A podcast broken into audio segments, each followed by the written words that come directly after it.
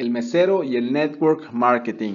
Hola, ¿qué tal? Soy Evan. El día de hoy vamos a platicar un poco sobre cómo enfrentar el no, cómo enfrentar el rechazo, qué hacer para soportar el no, qué hacer para sobrevivir al no cuando ofreces tu producto, cuando ofreces tu oportunidad, cuando invitas a las personas a que escuchen tu negocio, a que escuchen el plan de negocios, cuando invitas a la persona a que pruebe un té, a que pruebe una malteada, a que pruebe unas vitaminas y las personas te dicen que no, ¿qué hacer ante esa situación? Porque es un hecho que realmente nos sentimos mal cuando nos dicen que no. La mayoría de las personas nos vamos a sentir mal cuando alguien nos rechaza. Cualquier cosa que nos rechace nos vamos a sentir mal. Y en network marketing es bastante común que las personas se den por vencidas cuando alguien les dice que no. Cuando sus primos, sus amigos, sus familiares les dicen, no me interesa tu producto, no me interesa tu negocio, no quiero ser parte de esto, te desanimas. Por eso el día de hoy te voy a platicar la estrategia del el mesero.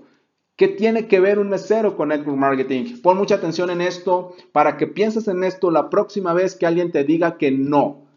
Vamos a imaginar, imagina este escenario, estás en un restaurante, llegas a comer te sirven tu platillo favorito, se acaba el, tu platillo principal y después, cuando ya terminaste de comer, llega el mesero a ofrecerte un postre.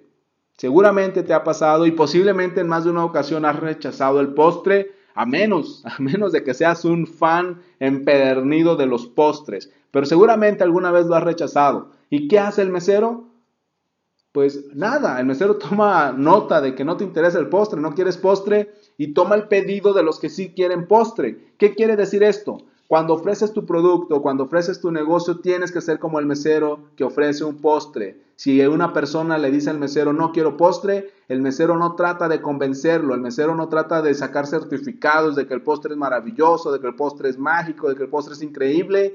Si una persona le dice al mesero no quiero postre, el mesero simplemente, simplemente dice ok, y si otra persona le dice, yo sí quiero este pastel, el mesero toma nota y trae el pastel. El mesero le trae el postre al que quiere el postre. Y el que le dice que no quiere postre, el mesero simplemente pues lo deja pasar, no pasa nada. Porque el mesero sabe que no todos los comensales van a pedir postre. Es algo normal. El mesero no se tira el drama, no se pone a llorar, no trata de convencerte para que le pidas un postre. Lo mismo tenemos que hacer en Network Marketing. Cada vez que ofreces tu producto, cada vez que ofreces tu negocio, muchas personas te van a decir que no. Tienes que ser como el mesero y dejarlo pasar e ir por el siguiente prospecto.